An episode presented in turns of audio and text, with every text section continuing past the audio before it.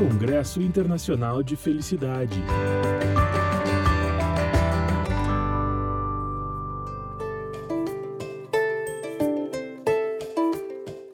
Olá, eu sou Gustavo Arnes, idealizador do Congresso Internacional de Felicidade. Esse é o nosso podcast. Estamos trazendo os encontros pela felicidade e saúde mundial. Encontros virtuais em tempos de isolamento social com parceiros do Congresso que toparam compartilhar com a gente um pouco de seu conhecimento para juntos aumentar o nível de felicidade do Brasil e do mundo.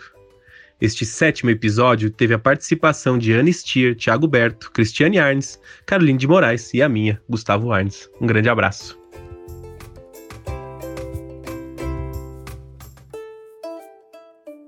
Olá, boa noite a todos. Sejam muito bem-vindos a mais um encontro pela felicidade e saúde mundial. Esse aqui é o sétimo encontro que o Congresso Internacional de Felicidade está realizando e a gente está muito feliz com vocês que estão conectados conosco pelo YouTube ao vivo, né, que assistem aqui ao vivo, com vocês que também assistem depois e agora a gente também tem podcast no Spotify. Então todo mundo que está nos acompanhando é, muito obrigado, estamos muito felizes. Eu sou Caroline de Moraes e eu estou fazendo o papel né, de anfitriã aqui desses eventos. Fui convidada pelo meu amigo Gustavo Arns, que é o idealizador do Congresso Internacional de Felicidade. Então sejam todos muito bem-vindos. Vocês podem, né, como a gente fez no último encontro, fazer perguntas no chat para os nossos convidados que já estão conectados aqui conosco. Então sejam muito bem-vindos. Ana Stier, amiga querida, Cristiane Ars, que prazer ter você aqui, Tiago Berto, parceiro também do Congresso Internacional de Felicidade, sejam todos muito bem-vindos e já aproveitem então para passar aqui a palavra para o meu amigo Gustavo. Obrigado, Carol. Boa noite a todos que estão nos acompanhando aqui ao vivo nessa transmissão via YouTube, para todos aqueles que escutam a gravação, também são muitas pessoas, recebam também meu carinho, aqueles que estão nos acompanhando no podcast também, é uma alegria estarmos aqui juntos, falando um pouco sobre felicidade, e esses dias é, recebi uma pergunta. Se é possível falar de felicidade num momento tão difícil, e acho que nunca foi tão importante que a gente tivesse atento ao tema da felicidade, ao tema da saúde mental, da saúde emocional, e a gente vem tratando aqui nos nossos encontros do tema da saúde também, e para além do corpo físico, mas também a saúde espiritual, a saúde do nosso planeta, a saúde das nossas famílias, do sistema educacional, enfim, todos esses aspectos tão importantes. O Covid, de certa forma, nos convida aí para fazer uma reflexão. E aí, é, com muita alegria, hoje, ao lado da minha irmã, Cristiane Arnes, palestrante também do Congresso Internacional de Felicidade, um projeto incrível. Eu tive o prazer de fazer parte como voluntário do Cirando de Paz. Cris, obrigado por aceitar o convite. Muito feliz que você está aqui. A Ana Stier, querida amiga de longa data, uma das cofundadoras do Congresso Internacional de Felicidade, fez toda essa jornada aí conosco. E hoje, enfim, com os seus múltiplos projetos, vive pelo mundo muito feliz que a gente conseguiu conciliar as agendas para você estar aqui conosco, Ana. Feliz de estar de novo, né, mais uma vez aqui com você.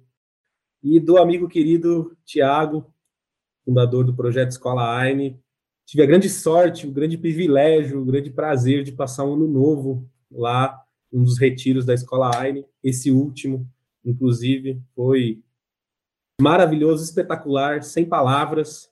Recomendo a todos, quando possível, fazer os retiros da Escola AINE. Durante esse período, eu sei que a Escola AINE também tem feito formações online, recomendo fortemente, porque é uma forma completamente diferente da gente olhar o mundo, é uma forma muito necessária. Obrigado, Tiago, por você estar aí conosco. E sempre, né, Carol, aqui do meu lado, comandando o nosso show. E aí, enquanto a gente está aqui nesse início, eu vou pedir para vocês no chat, o chat está ligado, pessoal. Vão postando ali da onde que vocês estão nos ouvindo, em que cidade você está, em que estado você está, e aí daqui a pouquinho a gente já vai começar a conversar aqui um pouco mais. Estou vendo a Cláudia aqui de Petrópolis, é, Ceci de Novo Hamburgo, Rio Grande do Sul, aí perto de você aí, Tiago. Amanda está aqui de Curitiba, Jaqueline de Joaçaba, Santa Catarina, Eveline de Brasília, Fátima Borba do Rio de Janeiro, É, minha mãe, Marilena, aí me acompanhando, como sempre, nas redes. Obrigado, mãe. Luísa, Cachoeira do Sul, Campo Grande, Mato Grosso do Sul, Ailva Lemos, Luiz Cabral, lá de Vancouver, Carol, deve estar te seguindo por aí. Sônia de São Paulo, a Luísa de Nova Friburgo também deve ser do time aí da família da Carol, dos amigos. A Andressa de Niterói, muita gente já do Brasil inteiro espalhada aqui conosco. Gente, sejam bem-vindos, continuem postando de onde vocês vêm. Estou vendo a Rosilene aqui do Acre, oh, que terra boa, que alegria. E aí a gente vai conversando um pouquinho mais ao longo da nossa live, tá bom, pessoal? Carol, com você. Congresso Internacional de Felicidade. Ai, gente, que delícia, né? Olha quanta gente conectada, tá? Pluriversidade. Luiz, um beijo para você. Roberta, um beijo. Jaqueline Ribeiro, né? Ela que sempre nos ajuda a divulgar aqui é, os encontros, compartilha no Instagram. Que bom, pessoal. A gente fica muito feliz que vocês estão aqui hoje. E eu trouxe um tema aqui, rapidamente, uma mensagem para compartilhar com vocês, antes de chamar aqui os nossos convidados. E hoje eu queria falar rapidamente sobre a importância de se ter uma estratégia de autocuidado, né? Normalmente, quando eu pergunto para as pessoas assim, você tem cuidado de você? As pessoas tendem a responder, sim, claro. E aí eu pergunto, como que você cuida de você? E as pessoas tendem a responder, ah, eu cuido de mim é, porque eu faço check-up todo ano e tudo mais. Sim, fazer check-up é uma forma de autocuidado, mas o que eu queria reforçar na mensagem de hoje é que autocuidado é uma estratégia para reduzir irritabilidade, para reduzir ansiedade, né? E, e, e ela vai ser efetiva se ela abordar diferentes dimensões da tua vida, não só o cuidado físico, mas também o cuidado mental, o cuidado emocional, e eu ainda acrescento mais uma dimensão, que é o cuidado com a dimensão espiritual. Então, se você cria estratégias, se você tem atividades nessas quatro frentes, certamente você está é, se preparando, você está olhando para você, cuidando de si. E cuidar de si é uma forma muito inteligente para também cuidar do outro. Às vezes as pessoas acham porque estão cuidando de si, isso é algum tipo de egoísmo, e na verdade não é. Você precisa estar tá bem para você também poder cuidar das pessoas, dos seus familiares. Recentemente eu fiz um workshop com médicos que estão na linha de frente da Covid, né? Estão enfrentando situações bem difíceis num momento super difícil. E o tema desse workshop era justamente estratégias de autocuidado, né? Pessoas que cuidam de pessoas também precisam aprender a cuidar de si. E eu trouxe aqui algumas dicas que você pode anotar tá? Se você quiser criar um plano para você, se você quiser colocar atenção a esse ponto. Então vamos lá. Um ponto importante é faça uma lista daquilo que você não quer fazer. Porque estratégia de autocuidado, por exemplo, ela precisa te reenergizar. Ela precisa trazer para você precisa sentir que você está com mais energia, que você está melhor, ao invés de ser uma, uma algo que, por exemplo, te suga, que te coloca assim para baixo e aumenta a tua ansiedade. Então, por exemplo, você pode decidir que você não quer mais é, ler e-mails à noite, ou participar de determinadas reuniões, ou fazer coisas que você sente que te drenam, que não te permitam que você descanse. Uma outra dica importante que a gente tem falado bastante é Exercício físico, dentro das suas condições, se for possível para você, ele não é bom só para o físico, ele também é bom para o emocional. Ele ajuda, sim, a reduzir nível de estresse, a reduzir ansiedade. Assim como a gente tem falado muito aqui sobre respirar, parar um momento, meditar. Então, eu queria saber encontrar oportunidades para rir, né? Foi uma das coisas que eu coloquei aqui. Já falamos aqui sobre você encontrar, mesmo vivenciando emoções difíceis, você encontrar oportunidades para você rir, para você ser solidário, para você ser grato, que isso ajuda a trazer você para o equilíbrio. Tá? Então conta pra gente, coloca aí no chat quais são as estratégias, as atividades de autocuidado que você tem, que você pode até inspirar as pessoas a fazerem mesmo. E lembra assim, o que funciona para mim não necessariamente funciona para você. Você tem a sua rotina, você tem as suas questões, mas o mais importante é que você esteja consciente que o que você faz é para cuidar de si. Seja tomar um chá, seja assistir um filme, ler um livro, ter contato com a natureza, alguma coisa que te faça bem. Você vai encontrando aquilo que faz bem para você, tá certo? Então era essa minha mensagem de hoje. Vocês vão colocando ali que no final também a gente vai ler aqui algumas dicas que vocês trouxeram para todos nós. E agora, então, quero chamar uma amiga muito querida, que, aliás, Gustavo, que esse congresso de felicidade me trouxe foi gente querida, foi amigo querido, porque eu acho que essas pessoas que estão conectadas com essa egrégora de felicidade, com esse propósito, são pessoas muito legais. E a Ana Stier é uma dessas pessoas que eu tive a oportunidade de conhecer. Ela é empreendedora, ela é administradora, ela é viajante, né? Eu, eu olhei para ela e falei, gente, em que lugar do mundo será que a Ana tá, né? Porque a última vez que eu falei com ela, ela estava no Havaí, morando no Havaí. Agora ela está morando na Praia do Rosa. Ana, que bom ter você com a gente, querida. Gratidão, gratidão, Carol e Gustavo, Cris e Tiago e a todos. É um super prazer estar aqui com vocês. É, Carol falou algo muito bacana de que a gente precisa encontrar oportunidades para rir, mesmo quando tudo parece que mesmo quando a gente parece que não tem oportunidades para rir, né? Isso veio muito de encontro com o que eu queria trazer e propor um pouquinho para vocês hoje aqui, que é um autocuidado, uma breve meditação, né, para a gente olhar para dentro. E essa breve meditação, ela nos traz um pouco para nossa criança interior para nossa essência, o resgate da nossa essência, para a gente se conectar com essas oportunidades para rir, eu acho que a gente pode resgatar um pouco da nossa criança interior, um pouco da nossa essência, né? Porque quando a gente é criança, mesmo quando o brinquedo quebra, mesmo quando acontece alguma coisa que a gente não gosta, a gente sofre naquele momento ali e a gente consegue encontrar outros motivos para se distrair, para brincar e para e para se conectar com, com outras coisas que fazem a gente bem. Então, esses dias eu li uma coisa que me impactou muito, que dizia que esqueça tudo que você sabe sobre autoconhecimento e volte a ser criança com o seu discernimento de adulto. Isso foi muito forte para mim. Então, é, eu queria trazer e propor aqui para quem está nos assistindo de fazer uma breve meditação, né, para a gente trazer um pouquinho da nossa criança interior para dentro da gente. Então, eu vou convidar vocês a se sentarem numa posição confortável, onde a postura, a coluna esteja ereta, mas os ombros relaxados. Se você sentir que tem algum ponto que está tensionado, você pode fazer um, uma massagem no seu ombro Isso, para você soltar o ombro. Você pode rodar a sua cabeça para soltar o pescoço. Inspirar lá atrás e exalar encostando, encostando o queixo no peito.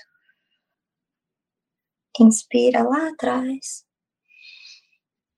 e exala encostando o queixo no peito. Isso. E aí você encontra um lugar confortável no seu corpo, onde você esteja com os ombros relaxados. E você leva a atenção entre as suas sobrancelhas. Você pode inspirar como se você estivesse sentindo o cheiro de uma flor. E exalar como se você estivesse assoprando uma vela. Lentamente. Inspira pelo nariz, sentindo o cheiro de uma flor. Exala, soprando uma vela.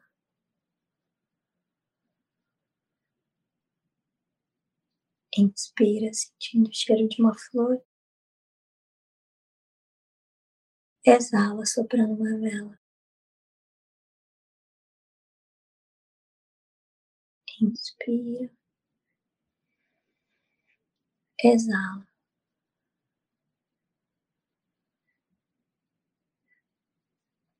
Inspira,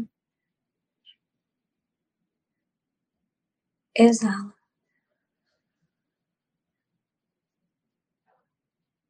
Isso. E agora devagarinho vai trazendo para sua memória alguma cena de que alguma coisa que você estava fazendo essa semana que estava te fazendo bem, que você estava se sentindo bem.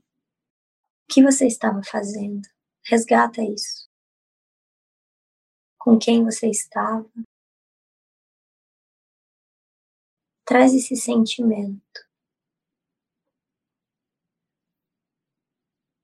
Isso. Agora volta um pouquinho mais e pensa numa cena do ano passado, 2019. O que, que você estava fazendo? Resgata uma cena boa, de um momento bom. Com quem você estava? O que você estava sentindo? Agora a gente vai voltar bastante. Lembre dos seus 15 anos de idade. O que, você estava fazendo com 15 anos? Pensa numa cena do momento bom, marcante da sua vida. Isso. Lembra com quem que você estava?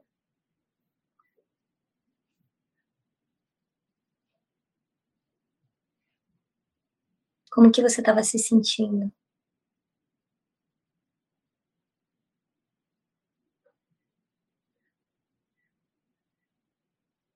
Agora busca na tua memória uma cena de quando você tinha 10 anos de idade. Quando você estava brincando. O que que você gostava de brincar? Com quem você estava? O que, que você estava sentindo?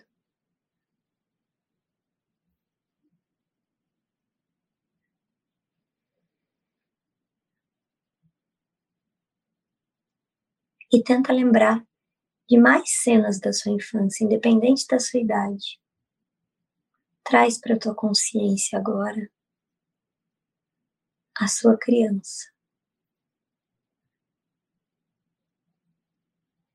Como que você se sente? Com quem você estava? O que você estava fazendo?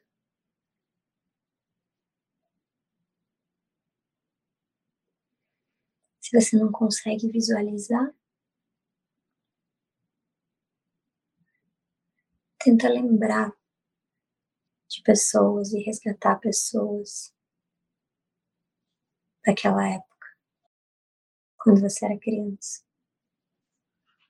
Isso. E devagar, você começa a voltar para ontem, ou para algum momento da sua semana que você pensou, dessa semana. Isso. Se você reparar, você não tem o mesmo corpo que você tinha quando você era criança. Você não tem os mesmos medos que você tinha quando você era criança. Você não tem hoje nem os mesmos sonhos que você tinha quando você era criança. Você não tem hoje nem a mesma personalidade, talvez, que você tinha quando você era criança.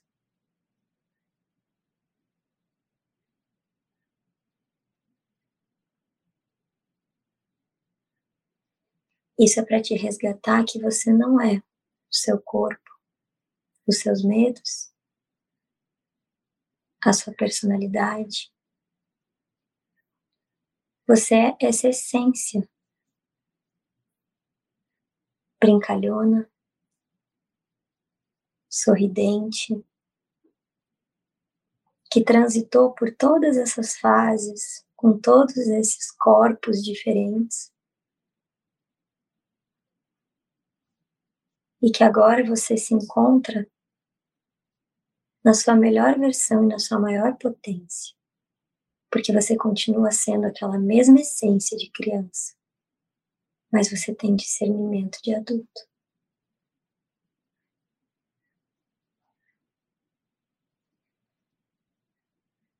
Então você pode mentalizar esse homem ou essa mulher que você viu agora dando um abraço nessa criança. Bem forte. Se você quiser, você pode se abraçar também.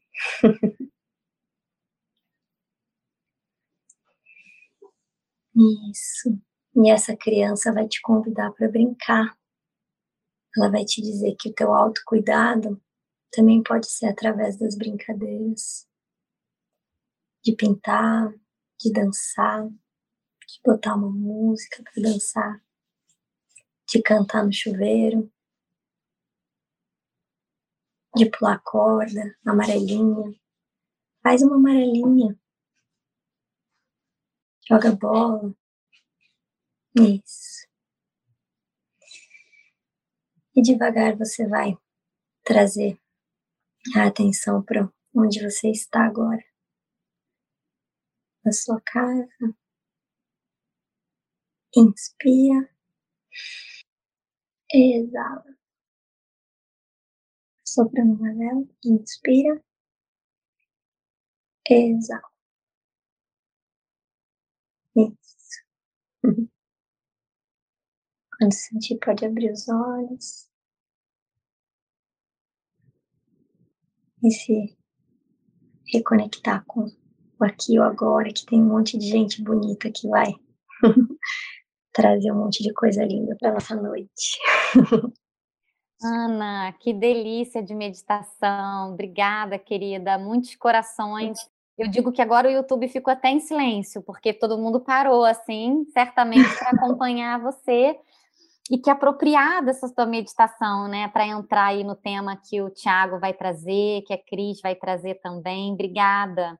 Quando eu assisti a sua palestra no primeiro Congresso Felicidade, é, e também no segundo, né, a gente participou de um painel, mas no primeiro, a minha prima Amanda, que apareceu aqui, que veio aqui no primeiro encontro de felicidade, ela sempre fala assim: Cara, quando eu vi a palestra da Anne Schier, eu entendi o que era propósito. E ela sempre fala isso, né? É tão bonito. Sim. Então eu queria também que você dissesse onde que as pessoas podem te encontrar. Elas podem te encontrar onde? No teu Instagram, na Schier? É, hoje eu estou postando a maior parte dos meus conteúdos lá no Instagram. Eu tenho trazido um pouco de sagrado feminino, eu estou bem engajada com, com o tema do autoconhecimento para mulheres também. É, e tenho conduzido algumas meditações em lives lá também, porque como eu fiz minha formação em yoga e meditação, eu tenho é, buscado trazer essas meditações lá. Eu acho que a meditação, ela é um treinador de mentes. Eu adoro fazer uma analogia, que até tive a intuição agora de compartilhar com vocês, que é como se a nossa mente fosse um, um a gente tivesse dentro da nossa mente um copo de água. Quando eu jogo uma pedra ou algum, alguma coisa, algum elemento pesado nesse copo de água, a pedra afunda, né? E se eu tenho um copo de óleo e eu jogo uma pedra, essa mesma pedra num copo de óleo, essa pedra não vai afundar, ela vai flutuar, né? E a meditação serve nada mais, nada menos do que para fazer com que a nossa mente se transforme nesse copo de óleo né? A gente não vai nunca tirar os problemas que são as coisas que entram no nosso caminho. As coisas não vão deixar de vir. Os problemas não vão deixar de vir. Mas quando a gente está com a nossa mente treinada e ela virou uma mente de óleo, os problemas vêm e eles não afundam, né? A gente consegue tirar é, de letra, cada vez mais de letra, os desafios e os problemas, talvez como uma criança, talvez porque a gente volte a ser criança, né? Então, fica o meu convite aí para todo mundo que quer, é, como a Carol bem disse, fazer essa lista de autocuidado para colocar nessa lista a prática da meditação sem se cobrar uma técnica específica ou de que não sabe fazer, mas simplesmente sentar lá e estar, estar se ouvindo. Acho que é um, um passo importante para essa, essa lista aí. Ah, lindo, obrigada. Compartilhar. Obrigada, Carol. É, e o pessoal tá vendo, Gustavo, tá acompanhando lá no chat, que legal, as pessoas colocaram um monte de atividades e tem também a, a Kátia, que te acompanhou e falou assim: Nossa, literalmente dancei minha valsa dos 15 anos e aos 10 anos estava brincando com meu fogãozinho azul. Olha que lindo, muito bacana. Eu, eu fui super longe também na meditação da Ana, estava quase querendo ficar lá já, naquele lugar de infância, me divertindo um monte. E vieram muitas imagens do tempo de escola, eu achei super interessante, né, tendo com a Cris e com o Thiago aqui, isso acontecer. A Carol trouxe né, a pergunta aí, o que, que você faz na sua casa também pelo seu autocuidado, e a Luciana está comentando aqui sobre a companhia do cachorro, a Edna falando de atividade física, a Cláudia falando de yoga, de meditação, filmes, a Rosilene é, olhar para o céu, a Ilva dizendo não fazer nada, e como é bom também esse lugar ativo, né? Diria, né? Nem não, não fazer nada, é realmente fazer nada que é ativamente a gente se dá esse tempo com, com um pouco de silêncio. A Rosilene falando aqui sobre o verde, a Jaqueline falando do silêncio, e a gente aqui realmente com gente do Brasil inteirinho aqui, tá super legal. João é, de Maceió, Sibeli de Porto Alegre, a Regiane de Recife, uh, Alagoas, a Mariana de São Paulo, tá super incrível. E aí, se você quiser postar para a gente é, aonde que a meditação da Ana te levou, qual que é a sua memória de infância que te veio, deixa para a gente aqui no chat e depois a gente vai compartilhando aqui com mais gente. Carol, vamos lá. Bom, e falando, né, de propósito, de criança, né, e a gente tendo essa oportunidade, é uma alegria estar aqui com o Tiago. Tiago Berto, eu assisti tua palestra no terceiro Congresso de Felicidade, né, a gente não se conhece pessoalmente ainda, só virtualmente, mas eu estava lá na plateia te assistindo e me tocou muito a forma profunda e simples com que você fala do seu propósito, com que você fala da sua vida. Então, eu nem quero falar tanto sobre você, eu quero deixar as uhum. pessoas sentirem essa essência bonita, essa aura bonita que você tem, assim como um dia eu senti sentada lá te assistindo. Muito grato, grato pelo carinho louvo todos que estão aqui, todas as pessoas que estão se predispondo a, a fazer escolhas, né? É, ao fim, a necessidade de falar pode, às vezes, a gente tem muito a entender de onde vem, né? Mas a necessidade de ser ouvido é genuína, de ser ouvida. A necessidade de se mostrar, a gente tem que cuidar. Mas a necessidade de ser visto é genuíno. Vocês estarem outorgando, espelhando que a minha criança interior e que eu me sinta reconhecido, pertencente a uma egrébora de pessoas que estão aqui virtualmente, que a gente não é quase irrelevante ter se visto ao vivo ou não. Eu tô, nós terminamos há dois dias. Eu gosto de falar sempre o que está pegando tópico quente. Assim, hoje eu faz uns três dias que é, o autocuidado para mim está um tema muito forte. Se vocês podem me notar, eu tô com uma olheira de Frankenstein, assim. Eu tenho dormido pouco por uma razão, por um propósito. A gente fez uns cursos online, o trocadilho da escola AINE, para poder manter a escola funcionando, pagar salários, tudo.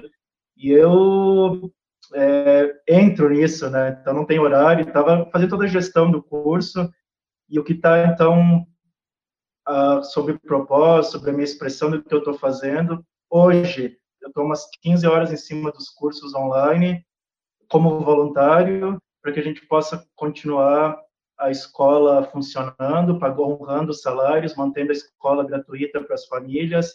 E não é um papo piegas, assim, o que eu estou dizendo, eu estou entregue ao que eu acredito. Porque eu ainda teria condições de estar morando numa ilha agora, com as, talvez com as economias, mas eu não consigo. Eu preciso o meu propósito de vida, a minha missão é, é, me manter vivo dadas as condições e o contexto. Não me iludindo não me distraindo e vendo a vida como ela é, mágica, maravilhosa, é, assustadora, uma aventura, um milagre, é tudo. Se manter vivo elegantemente é uma aventura e é, a minha missão é o que eu quero. O propósito é ter um pulsar de vida, eu acredito todos nós, né? Um propósito único nós ficar a favor da terra e da vida, não contra, bem simplesinho. E eu tenho um compromisso é, comigo que às vezes, ai meu Deus, me dá uma vontade, não é dá vontade de quebrar o compromisso, mas sustentar ele não é simples, que é, eu tenho mais, acredito que umas quatro décadas de vida, intenciono mais uns 40, 50 anos de vida, e eu quero caprichar, passar aqui elegantemente, que nem os flamingos que caminham assim, bem elegante, e ir embora bonitinho, no capricho que eu, eu honrei o oxigênio, o argônio, o nitrogênio que eu respirei, honrei a comida, honrei os demais, e eu tô nessa, então, assim, desmitificando um pouco, é, tô, tenho medos, receios, tenho ansiedades, tenho muita fé, segurança, e no fim das contas, vocês me ouvindo falar, o que eu quero passar é uma energia de carinho, de abraço em palavras, porque no fim das contas é só carinho que a gente precisa, e a gente faz um, um teatro, um circo ao redor de necessidades bonitas, genuínas, de se sentir pertencente, se conectar pelas pessoas pela essência, não pela máscara, que ao fim é como se nós fôssemos todos crianças de um jardim da infância, mas que nos convém crescer. Sejamos os adultos que nós queríamos perto quando nós éramos criança. É nós. O paradoxo da loucura do tempo e espaço é que, quem sabe, a gente pode ser o amigo imaginário da gente mesmo pequenininho. É só ir lá no passado e conversar com nossa criança, né?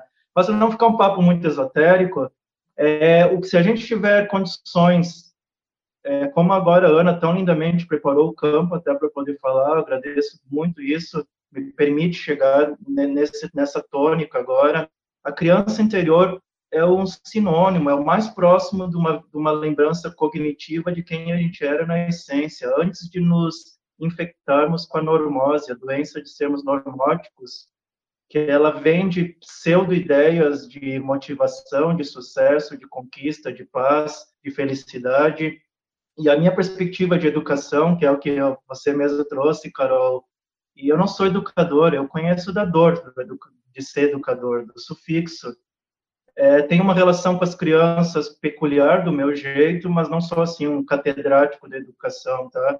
tenho muito a aprender sobre isso. A minha perspectiva de educação é, ela não vai, não é a solução do mundo e o Brasil não vai melhorar com investindo em educação. Assim, eu tenho que cuidar do que eu estou falando, né? tenho noção do contexto que eu estou dizendo. A minha perspectiva de educação é que ela é uma prova, um efeito colateral, uma consequência de seres humanos conscientes, uma unidade de medida. Vem o IBGE cósmico, Datafolha cósmica, Vamos medir como é que tá esses humaninhos da Terra. Vamos ver como é que eles se relacionam com as crianças. Educação como ferramenta de cura para o adulto, tal qual a reconexão com a Terra, tal qual os trabalhos do Sagrado Feminino, ao qual eu falo com toda honra, porque eu não posso falar muito sobre isso. Posso falar dos trabalhos com os homens que eu faço aqui também em Guaporé, né?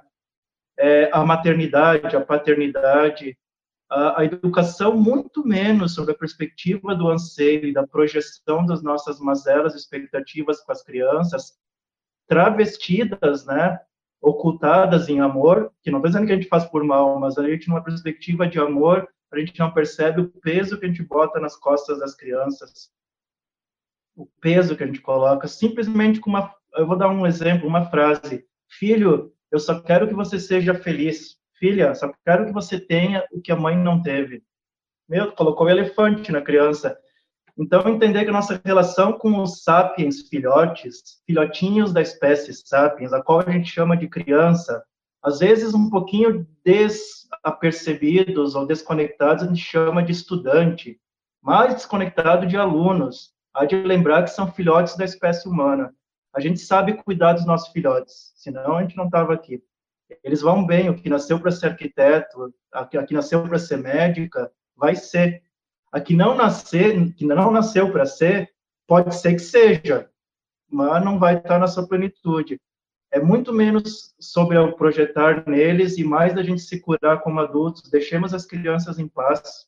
Como disse Sir Paul McCartney, let it be, deixa estar, deixa as crianças em paz. Deixar em paz não é deixar ranhenta, não é deixar com cocôzinho na fralda, não é deixar quebrarem a casa, não é deixar fazer o que quer.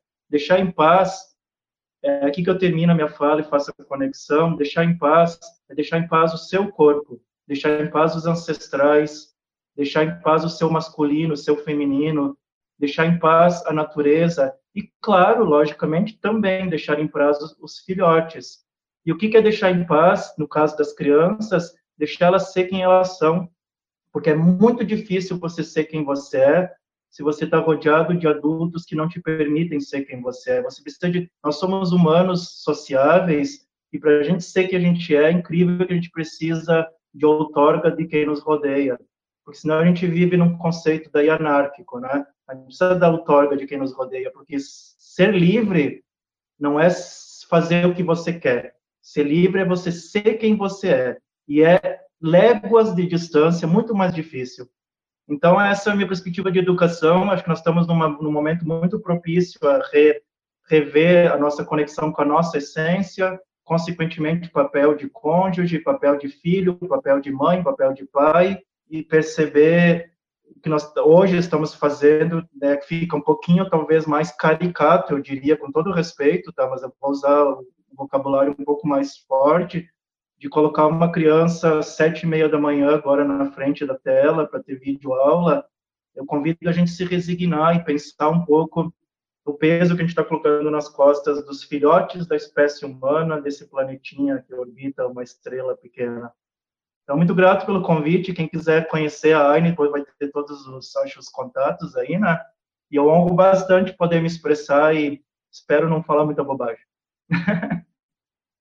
Imagina, imagina, lindo. É tão bonito ouvir você dizendo que, né, que é importante a gente ser livre, ser livre é ser quem a gente é, né? E eu me identifico muito quando você fala essa questão do peso, né, que a gente coloca nas crianças. Eu lembro da minha infância, né? Que engraçado. Eu acho que todos nós passamos por isso. Você falou acordar às sete e meia da manhã para ter videoaula. Eu lembro do meu sofrimento de ter que acordar é, muito cedo para chegar muito cedo também. Foi muito sofrido. Nossa mas enfim, Thiago, então, é, para as pessoas, a gente vai deixar aqui na descrição do vídeo essa questão da para as pessoas te encontrarem, para verem que lindo trabalho que você faz na cidade Escola Aine, né? Que é o nome, você é o fundador, o nome do, do da sua escola, que é lindo. O Gustavo teve lá, né, Gustavo? Também. Estive lá, conhecendo o projeto, fantástico. Sim, e quem dera, né, que a gente consiga, tomara, vamos torcer mesmo para que a gente consiga fazer essa mudança, para que a gente consiga fazer essa revolução, cada um fazendo a sua parte, né? Sim. É, a, meu, de meu patrimônio, meu mesmo é minha escova de dente, eu não empresto para ninguém, né? essa aí é só pegado, o resto não é meu, a Aine não é minha, ela foi criada para o mundo, ela há de passar, ela há de não ser necessária, a gente está construindo agora, reformando um prédio para um hotel e um restaurante que vai manter a escola gratuita, a gente não cobra das famílias, não por caridade assistencialismo, a gente não cobra para que a educação não tenha dinheiro envolvido, entende? Então, assim, quem puder entrar na nossa rede social, sentir de, de fazer uma doação, pode ser comprar algo, tá? Comprar um curso, comprar uma camiseta, não, isso aqui, isso aqui é minha também. É, mas vende a camiseta, não tem problema mas nós, nós temos camisetas da AINE muito bonitas, dizendo, deixa as crianças em paz. Quem puder doar para o hotel ou emprestar para nós, nós estamos, é uma história muito louca, a gente está reformando um prédio com empréstimos de pessoas que não nos conhecem, que a gente vai devolver corrigido o dinheiro, a pessoa não perde o patrimônio. Então, eu aproveito essa oportunidade para ser claro no pedido ao universo, é um, ajudem, mas não no sentido de caridade. O passo que vocês derem de nos apoiar na AINE é, a AINE existe não para se, si mesmar no umbigo. A gente, eu sonho em ter uma escola de São Paulo, uma Mackenzie, de milionária, uma escola militar transformada, uma escola lá do sertão nordestino transformada, e quando isso tudo vai acontecendo, a AINE, paradoxalmente, vai deixando de ser necessária. Para tudo na vida, para mim, é uma filosofia.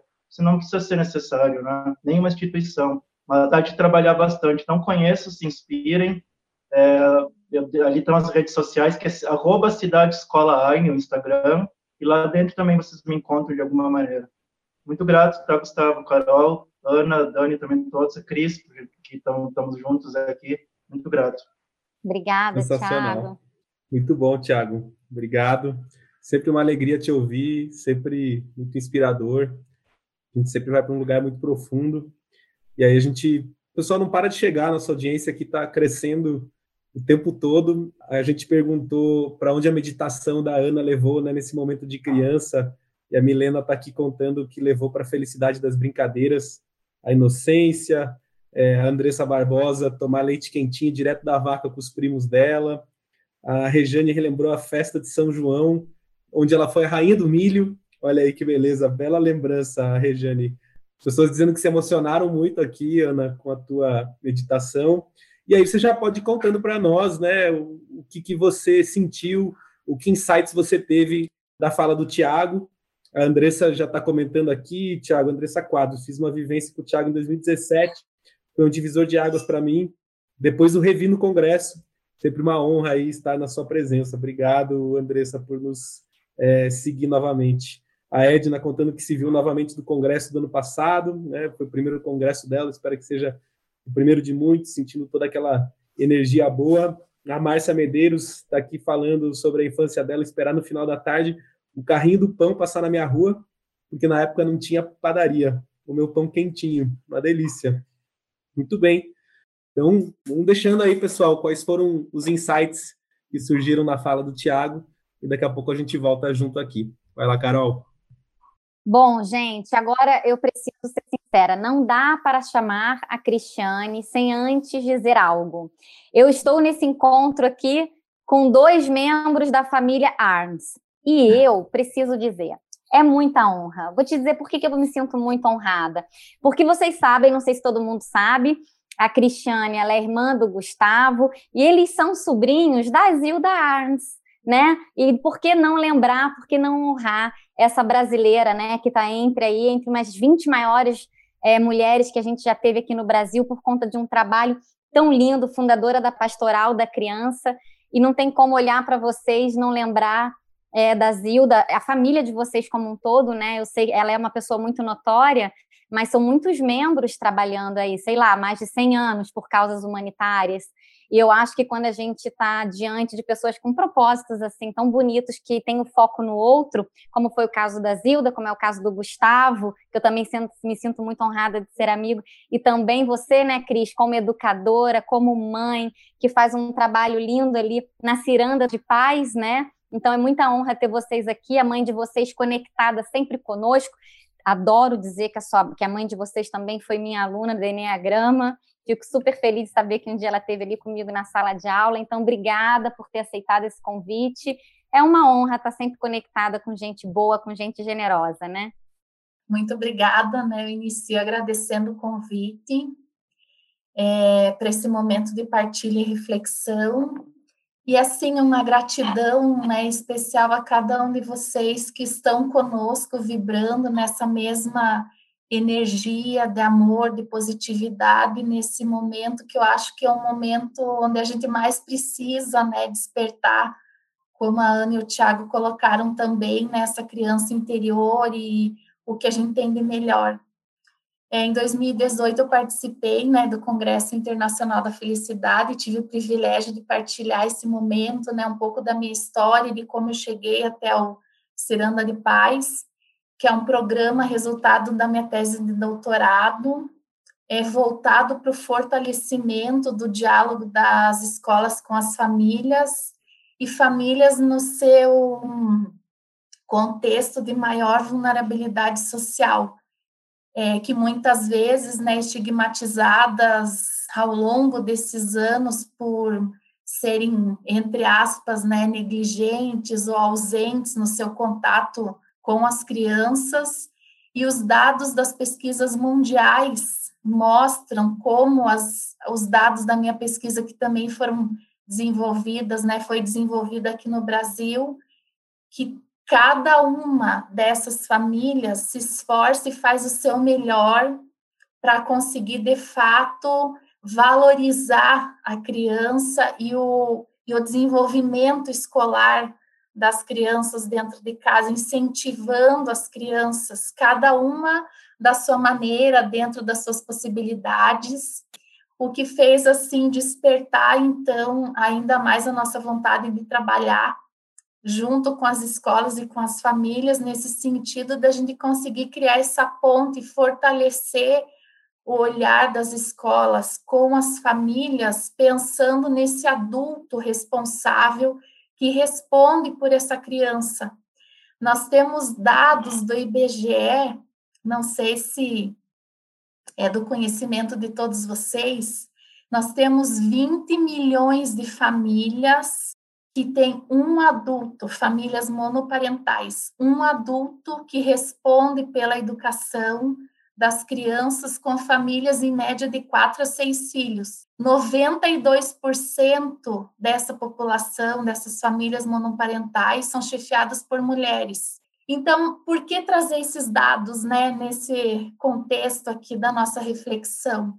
Porque quanto mais a gente conhecer a realidade das famílias dos nossos alunos, maior alcance a gente vai ter com a criança. Porque são as famílias que estão nesse momento fazendo a mediação.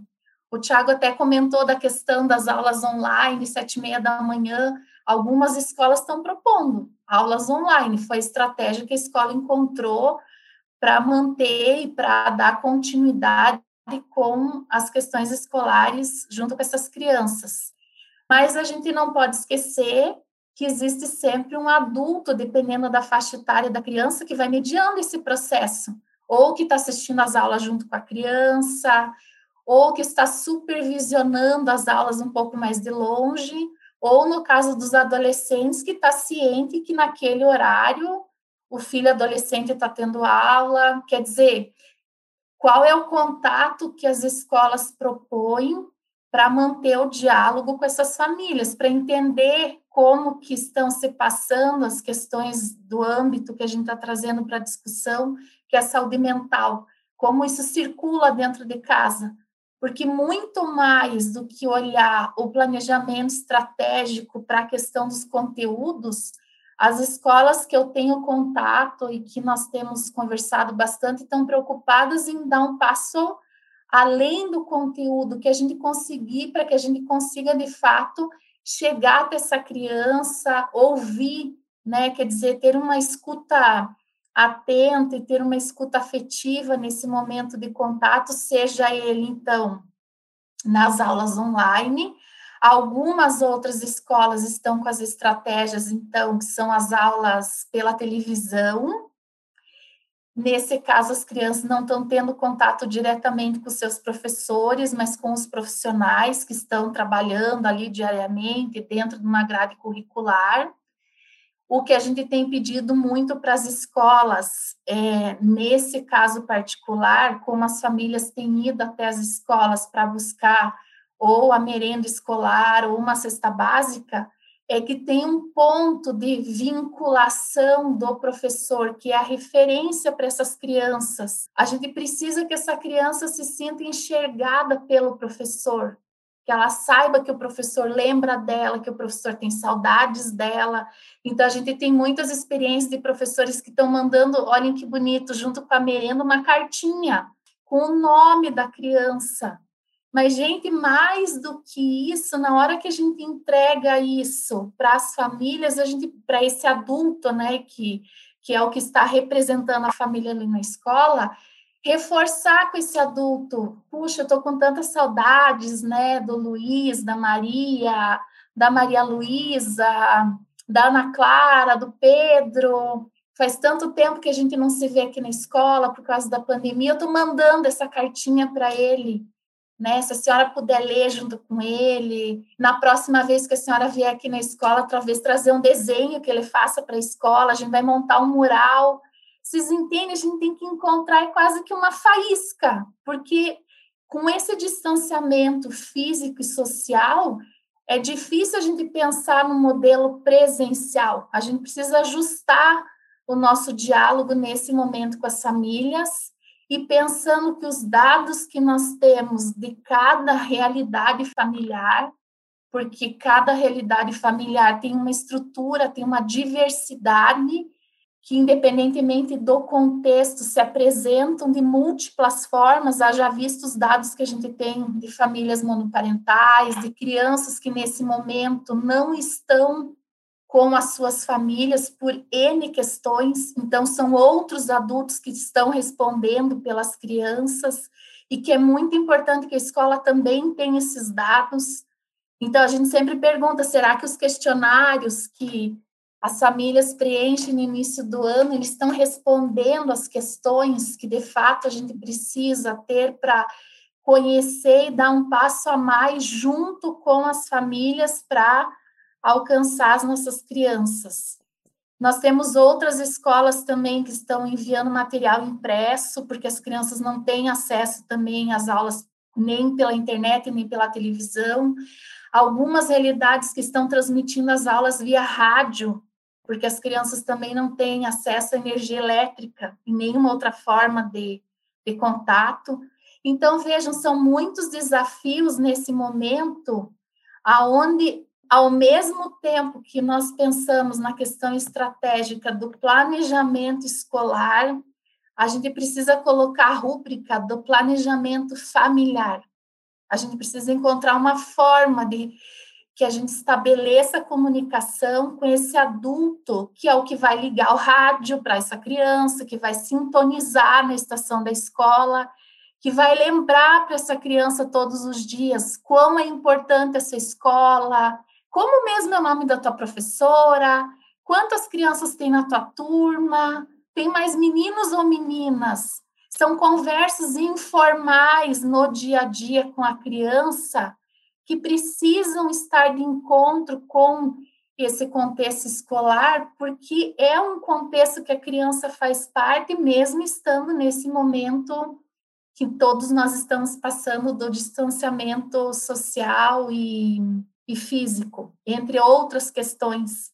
Então, aqui também, rapidamente, eu queria retomar que eu tenho observado a discussão é, em torno dessa questão da empatia, né? A gente vê cada vez mais nas redes sociais essa questão de se colocar no lugar do outro e o esforço que as escolas vêm fazendo e as famílias também, que é um se colocar no lugar do outro a partir das vivências do outro e desse olhar para o mundo, um outro olhar que não é o meu. Então, quando eu vejo uma diretora aqui num pequeno município perto de Curitiba, em zona rural, que sabe que os pais não têm acesso a outro meio de comunicação e que estão indo de casa em casa levar material, não só alimentação, mas fizeram campanha de livro de literatura, fizeram campanha inclusive de agasalho. Mas o mais importante, como se isso fosse um pano de fundo, o mais importante é falar para essa família, a gente está junto. Não é porque existe um distanciamento social que a família deixou de existir, que o aluno deixou de existir, que essa criança foi esquecida pela escola. Então, quando essa diretora chega nesses lugares tão afastados, é como se fosse uma luz no meio da escuridão, dizendo as coisas de alguma forma vão caminhar. A gente está junto, a gente vai encontrar os caminhos. Então, a empatia, né? A gente procura, assim, cada vez mais colocar ela em prática por meio desses gestos que vem acompanhando cada pequena atividade por parte da escola, do professor, se é online, se é televisão, se é no impresso, se é pelo rádio, que a gente nomine as nossas crianças para que elas ouçam. Ah, o professor lembrou meu nome, ele mandou uma carta para mim, eu estou recebendo a carta do meu professor. Isso para a criança tem um valor muito grande, porque ela tem um vínculo afetivo com esse profissional. Eu gostaria também de trazer para vocês, já foi abordado numa outra discussão, mas eu não posso deixar de falar né, do nosso professor queridíssimo, né, Edgar Morin, só para retomar o pensamento do Morin na questão que a educação, o propósito maior da educação é despertar a consciência de pertencimento à humanidade. Então, eu acho que esse propósito que deve guiar as nossas ações, o nosso planejamento, sabendo que quando a gente atinge a família, diretamente a gente está atingindo a nossa criança e que essas unidades elas não são isoladas. Quanto mais valorizada se sentir a família, mais acolhida pela escola, mais ouvida pela escola, mais essa família vai ter suporte para ouvir a criança, para olhar essa criança, para acolher os anseios dessa criança. E para finalizar, que eu não vou me estender aqui no tempo, é, eu gostaria de deixar para vocês da obra do professor Bronfe Brenner, Bioecologia do Desenvolvimento Humano, tornando os seres humanos mais humanos, eu vou pedir licença para ler uma passagem curta do professor Bronf Brenner, que eu acho que, que nos convida assim, a um aprofundamento na nossa reflexão de todos os contextos que nos ajudam a sermos humanos, a família fornece as condições de desenvolvimento mais importantes. O amor e o cuidado que uma criança necessita para se desenvolver de forma integral. Uma criança que se transformará em um futuro adulto saudável é aquela que tem pessoas dedicadas, ativamente engajadas em sua vida, aquelas que a amam, que passam tempo com ela e estão interessadas no que elas realizam no dia a dia.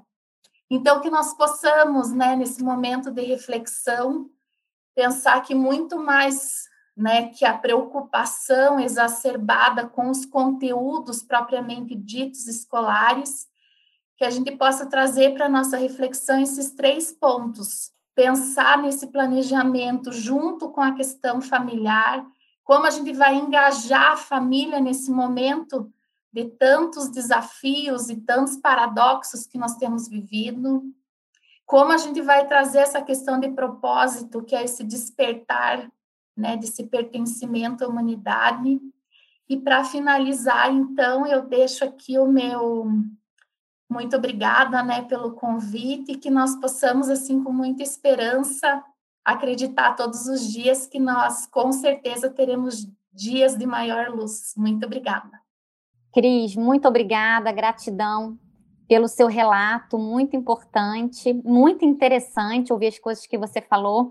E eu queria compartilhar com você uma coisa que o Benedito Tuponi, ou Tuponi, ele escreveu é, no YouTube. Ele colocou assim: Aqui na nossa região de Cascavel, no Paraná, na cidade de Marechal Cândido Rondon, domingo, uma escola fez uma coisa muito legal. Os professores ficaram na frente da escola e os alunos, com os seus pais, passavam e saudavam os seus professores. Foi emocionante. Obrigado, Benedito, por essa, por esse comentário, por compartilhar isso com a gente. E eu queria te perguntar, então, Cris, você já falou de algumas coisas, mas tem mais alguma é, possibilidade, é, mais alguma sugestão do que as escolas podem fazer né, nesse momento de pandemia, de acesso restrito, para que elas tenham melhor contato com as famílias?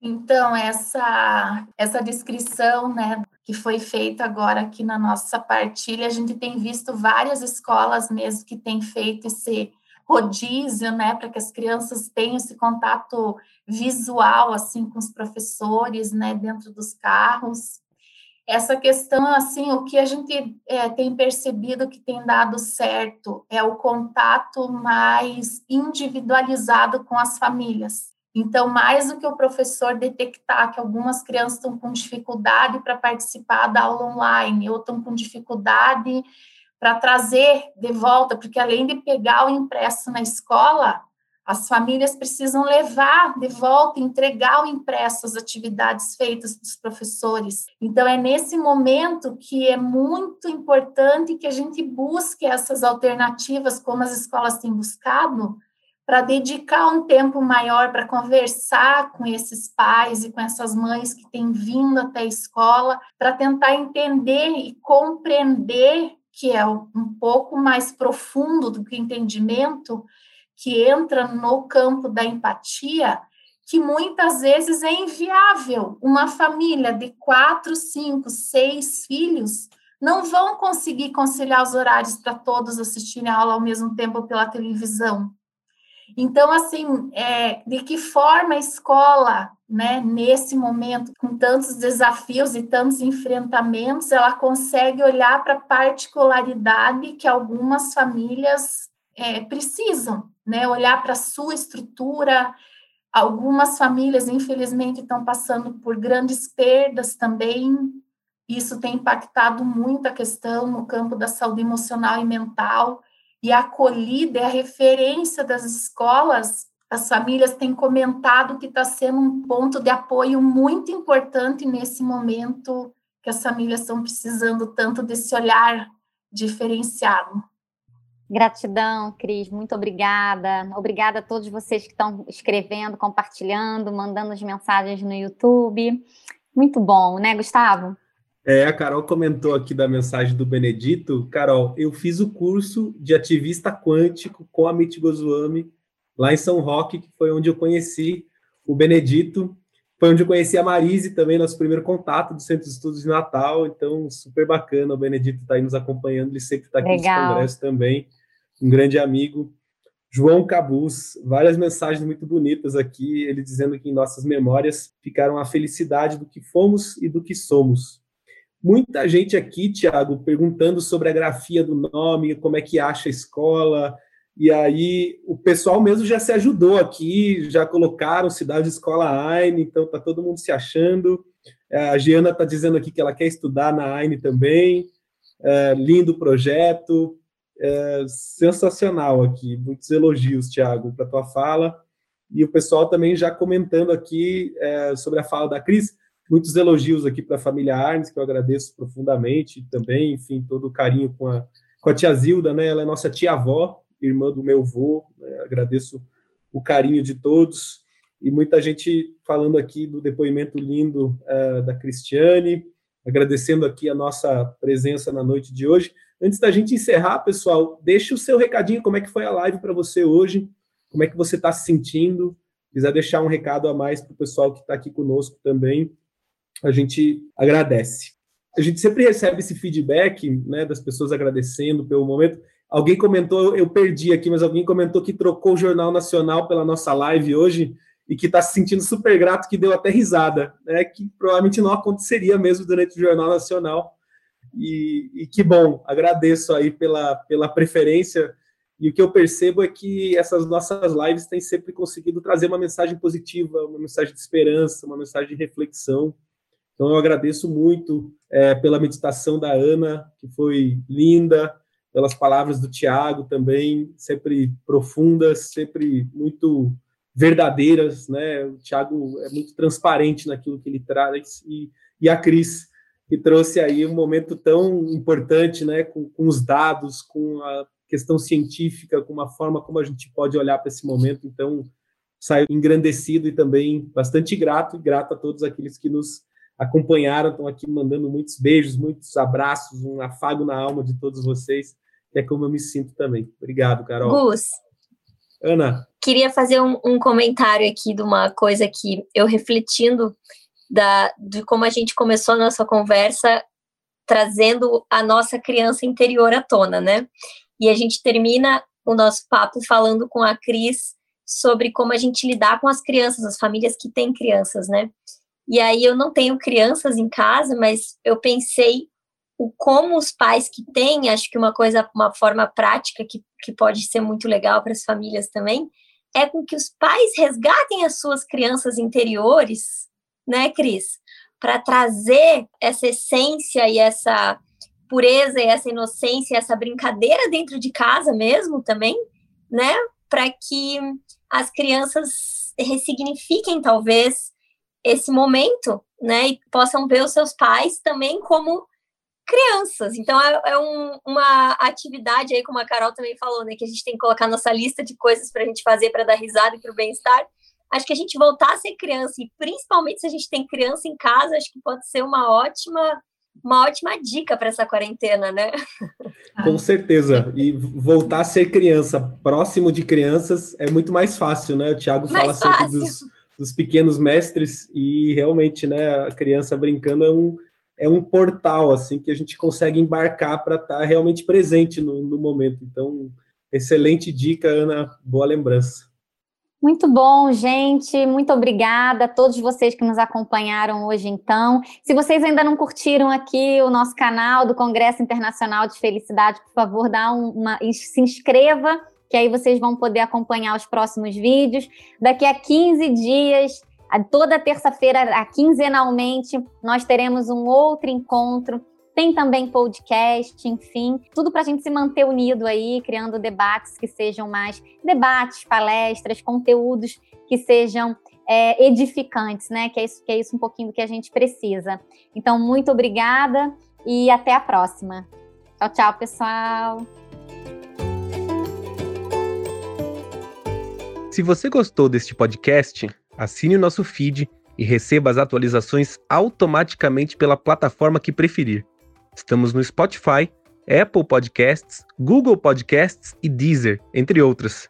Se tem dúvidas ou sugestões, mande um e-mail para nós. Contato arroba congressodefelicidade.com.br. Um grande abraço e até a próxima.